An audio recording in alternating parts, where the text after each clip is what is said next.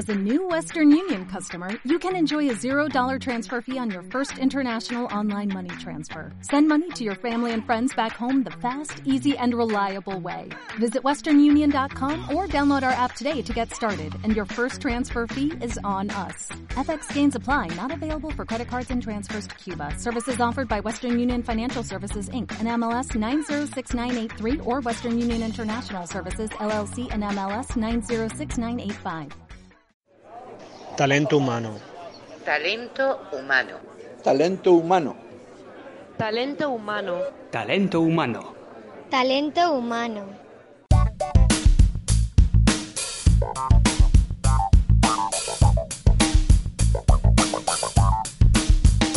Pues muy buenos días a todo el mundo y bienvenidos un lunes más a Talento Humano, el programa en el que hablamos con personas, perfiles, referentes y también personas clave que nos puedan aportar algo de valor en este mundo de recursos humanos, en este sector y también en la búsqueda de empleo. ¿Por qué no? Tenemos que ayudarnos. Con nosotros, al otro lado de Internet, tenemos a Esteban del Valle Gainza. Muy buenos días, Esteban. Eh, muy buenos días, Ignacio. Bueno, mm, iba a presentarte yo, en LinkedIn te presentas como director de compras, eh, director gerente, consultor, bloguero, articulista, pero mm, eres muchas cosas más y tienes un gran bagaje profesional detrás. Así que, mm, ¿por qué no nos haces el favor y te presentas tú? Sí, hombre, cómo no. bueno, es difícil eh, explicar en poco tiempo 57 años, pero, pero lo voy a intentar. Vamos a intentarlo. Venga, yo tengo, como te acabo de decir, 57 años. Empecé a trabajar eh, muy joven, a los 16 años. Eh, bueno, como muchos otros de mi generación, de la generación de los, de los baby boomers. Eh, y, bueno, pues empecé a trabajar simultaneando mis estudios con el trabajo, de manera que, que, hice mi carrera de licenciado en sociología, que nunca, nunca ejercí, por cierto, pues trabajando ya, ¿no? entré en el mundo de las compras a los 16 años y luego poco a poco he ido pues escalando, si se puede llamar así, cambiando de empresa, escalando, eh, siempre en busca de un puesto un poco más alto, de un proyecto un poco mejor, de un poco más de salario también, ¿por qué no? Pues hasta llegar a la situación actual, ¿no? Mi situación actual es que estoy desempleado, no tiene mucho sentido el explicar por qué. Eh, y me he dado de morros, cosa que no había conocido nunca, con un, eh, fenómeno que se ha dado en llamar edadismo, que es, eh, hablando en plata, la discriminación de los perfiles seniors a la hora de reincorporarse a la vida laboral. ¿no? Y de ahí una gran iniciativa tuya de la que hablaremos ahora luego. efectivamente. La idea es que no solamente estamos hablando de gente de 55, 56, 57, 60, sino que el, edadismo ha empezado a bajar eh, la edad y ahora mismo ya nos encontramos con personas de 45 años que lo están sufriendo. Eh, déjame preguntarte algo. Veo que entre, entre varias de las cosas de tu currículum pones que tienes cierta experiencia en gestión de calidad, calidad de sistema, calidad de proceso. ¿Cómo es esto? Bueno, yo mm, mis dos primeros trabajos, eh, eh, si lees mi perfil, verás que eran trabajos bastante simples dentro del mundo de las compras generales. La verdad es que no reniego de ellos porque fueron los que me enseñaron a comprar, ¿no? a meter las manos en el barro, ¿no? Pero mi tercer trabajo eh, empecé en el mundo aeronáutico. El mundo aeronáutico es un mundo muy particular, un mundo que, eh, para el cual el proceso de compra es terriblemente exigente en cuanto a cumplimiento de normativa. O sea, no vale comprar de cualquier manera ni a cualquiera, sino que hay que hacerlo eh, mediante unos procesos homologados y certificados. Y eso me puso en contacto con el mundo de la calidad total. De hecho, eh, yo estuve en el primer programa de calidad que organizó el gobierno vasco eh, dentro de lo que es calidad total.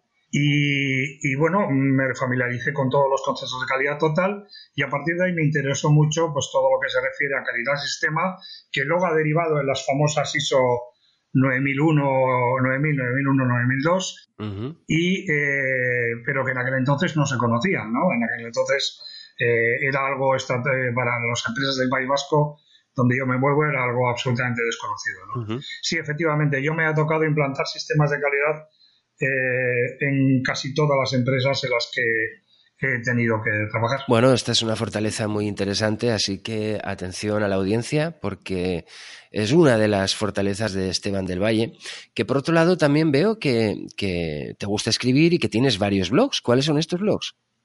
Pues sí, la verdad es que, bueno, yo una de mis pasiones es el escribir. De hecho, suelo decir que tengo un libro en el cajón y es verdad, lo tengo sin terminar, una novela, pero como pues desgraciadamente no hemos tenido mucho tiempo, eh, pues eh, mato el gusanillo escribiendo blogs.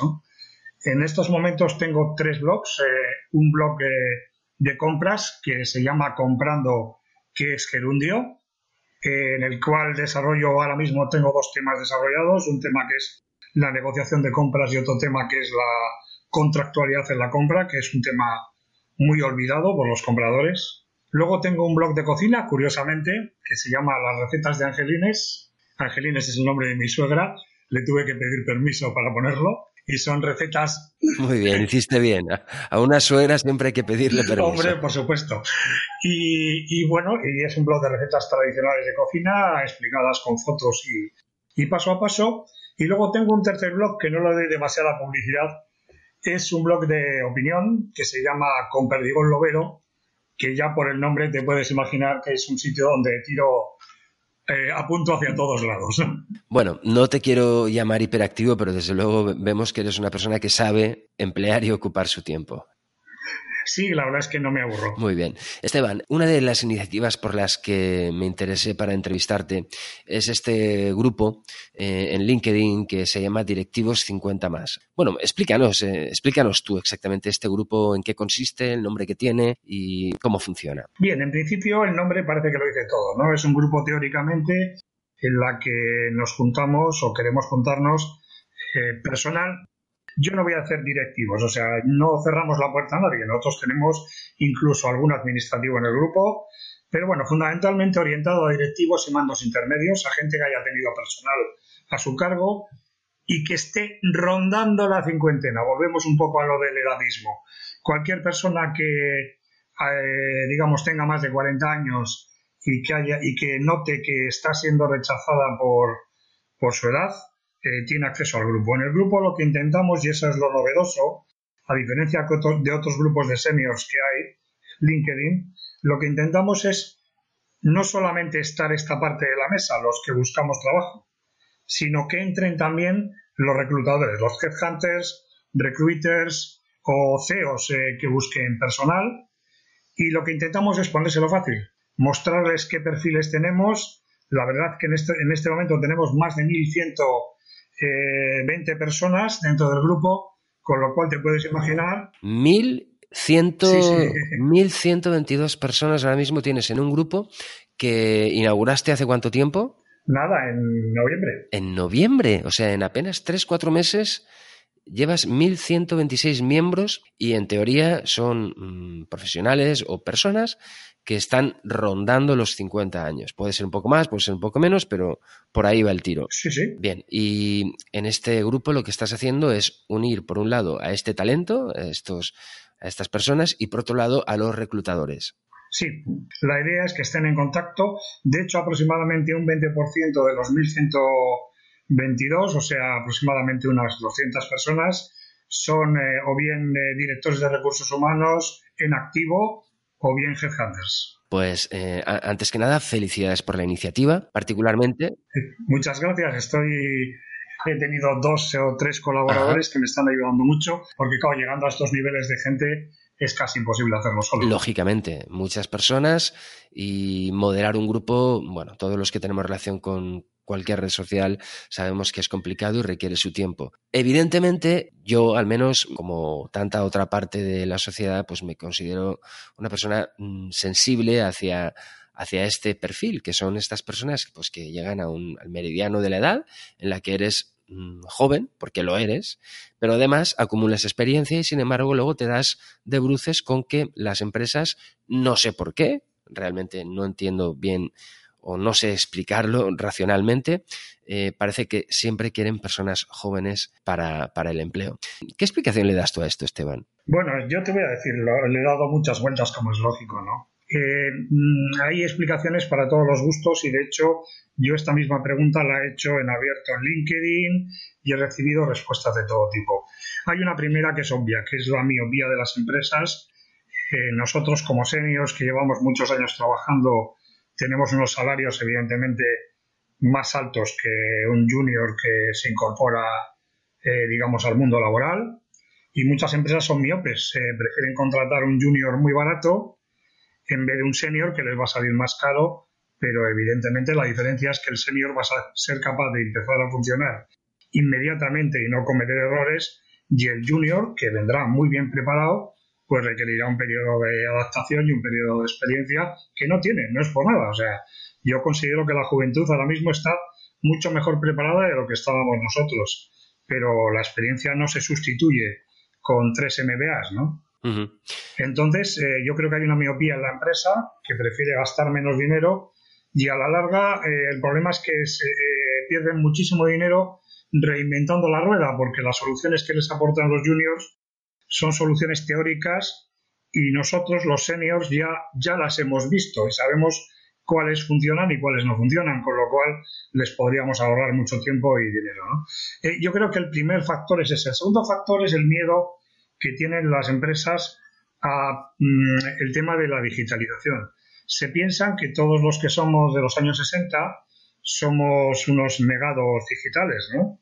Y no es cierto. Realmente un gran porcentaje de, la gente de inmediato, eh, digamos, tiene unas competencias eh, bastante aceptables con la informática. Yo, por ejemplo, para que te hagas idea, aparte de escribir en un blog, que puede ser una cosa que al alcance de cualquiera, pues programo en cuatro lenguajes de programación. Eh, yo tuve mi primer ordenador cuando con 18 años y creo que tengo, digamos que tantas competencias en, informática como pueda tener cualquiera. Quizá no en redes sociales, que es lo que nos diferencia a mi generación de los millennials, ¿no? Los millennials son nativos digitales, tienen muchísimo mejor manejo de las redes sociales que nosotros y evidentemente eso es cierto, pero no somos eh, unos analfabetos digitales, como pueden pensar los empresarios. Yo creo que fundamentalmente son esas las dos razones que hacen que nos miren con lupa, ¿no? Y luego la colaboración, desgraciadamente, de las empresas de headhunting o reclutamiento, que mm, aunque teóricamente eh, nosotros no pongamos la edad en nuestro currículum, eh, sí tenemos obligación de poner la edad cuando entramos en sus bases de datos y aunque nadie lo dice, tenemos constancia de que por el simple hecho de, tener más de 45 años, nuestros currículums salen de la base de datos, simplemente no son leídos por los, por los reclutadores. Bueno, básicamente ahora que mm, venimos de una huelga del 8 de marzo que en principio fue de la mujer trabajadora, después por la discriminación de la mujer, pues también podríamos hacer una, ¿no? Por la discriminación de edad en cuanto a encontrar trabajo. Pues sí, fíjate que uno de los eh, miembros del grupo hizo una vez una broma eh, que yo no sé si realmente es una broma. Eh, dijo que podíamos formar un partido político. En estos momentos en España hay más de un millón cien mil parados de más de 45 años de los cuales aproximadamente la mitad, 600.000, son más de 55 años. Eh, quiere decir que somos un colectivo eh, muy potente y que realmente podríamos presionar, ¿no? Eh, podríamos hacer presión. De hecho, algunas de las asociaciones que, existen, aunque con un enfoque diferente, si han intentado maniobrar a nivel político, la verdad es que sin demasiado éxito. ¿eh? pero yo creo que somos una fuerza suficientemente importante como para sacar partido de nuestro poder como número. Deberíamos, y de hecho, eh, en tan solo cuatro meses has conseguido 1.126 personas, según veo en este grupo, y, bueno, y contando, quiero decir que esto sigue, sigue para adelante. La verdad es que eh, tenía mis dudas si el factor digamos, determinante a la hora de no contratar a personas ya de cierta edad podía ser un tema de formación. Pero, caramba, si fuera así, desde luego se suple y muchas veces con creces con la experiencia. Porque la formación, eh, escucha, eh, es ponerse un poco y ya está. En cambio, la experiencia te la da el día a día, te da lo que los viejos comerciales dicen siempre, barriga con barriga, el haber tenido muchas batallas, el haber sabido lidiar, también un poco esa confianza, ¿no? De tener una persona con experiencia al lado, que esa, la confianza vale dinero, vale mucho dinero. No sé si estarás conmigo. Totalmente de acuerdo. Y es que además hay una cosa que suelo decir yo eh, que define un poquito lo que yo considero que es experiencia. Yo puede que no sea capaz de darte la solución inmediatamente, pero lo que sí te voy a decir es que soluciones no han funcionado, porque ya las he vivido. Entonces no tengo que descubrir continuamente la rueda. Descarto las soluciones que sé que no van a funcionar y me centro en las que tienen posibilidad de funcionar. Y eso solamente, solamente lo da la experiencia. No hay otra forma de hacerlo. Entonces, yo creo que no es un problema de formación porque nosotros todavía no somos eh, ancianos decrépitos, con todo mi respeto, ¿no? Quiero decir, yo, por ejemplo, creo que tengo el cerebro en su mejor momento. Eh, yo creo que soy capaz de, en estos momentos de aprender cualquier cosa que se me ponga adelante. Solo por darte un ejemplo, estoy empezando a hacer un cursillo de Big Data, no porque realmente me va a servir de nada, sino porque tengo curiosidad. Pero es más bien, yo creo, el factor económico el más determinante de todos. Correcto, correcto. Bueno, pues eh, en estos momentos, eh, y te hablo con claridad, me siento revolucionario, ¿eh? o sea que os, animo a hacer ese partido político, porque la verdad es que me coge un poco de coraje, Esteban, te hablo honestamente y, no tengo ningún problema en que la audiencia lo sepa. Me coge un poco de coraje porque conozco casos personales de muchas personas que son válidas, tienen determinada edad y eso es un problema para eh, que encuentren empleo, o por lo menos un empleo adecuado.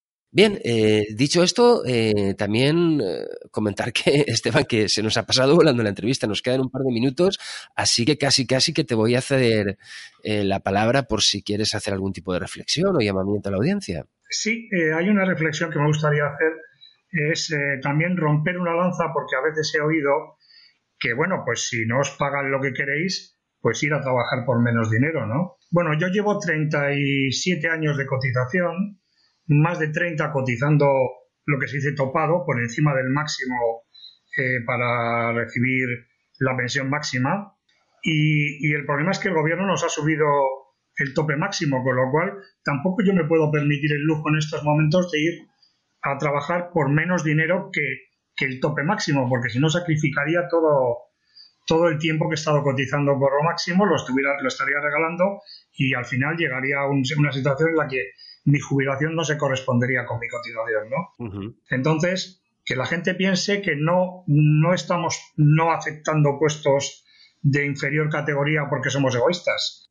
No aceptamos puestos porque no nos lo dan, en primer lugar, y en segundo lugar porque tampoco podemos echar por la borda toda nuestra cotización. Y por otra parte, yo estoy cobrando el desempleo. Curiosamente, cobrando el desempleo, que estoy cobrando una miseria, como todos sabemos cuál es el desempleo, eh, estoy cotizando lo mismo que cotizaba en mi empresa anterior. ¿Cómo me voy a cobrar, mover a cobrar menos si realmente ahora mismo estoy cotizando el máximo, ¿no? Entonces es un contrasentido. Yo creo que el gobierno se tendría que poner las pilas y estudiar estas cosas. Los gobiernos, porque en general, Los gobiernos. en general nunca han sabido poner las piezas correctas para que al menos el escenario sea coherente. Eh, y yo creo que ahí estaremos todos de acuerdo. No es nada coherente. este puzzle está muy mal hecho.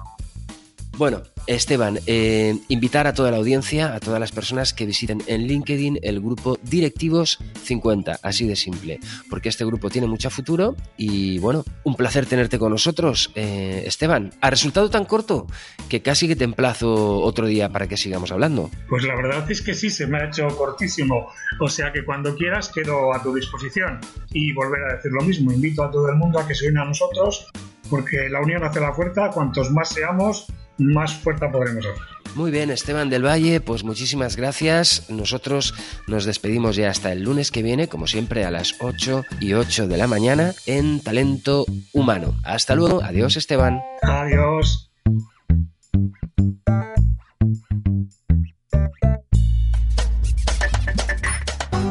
Talento, Talento humano. Talento humano. Talento humano. Talento humano. Talento humano.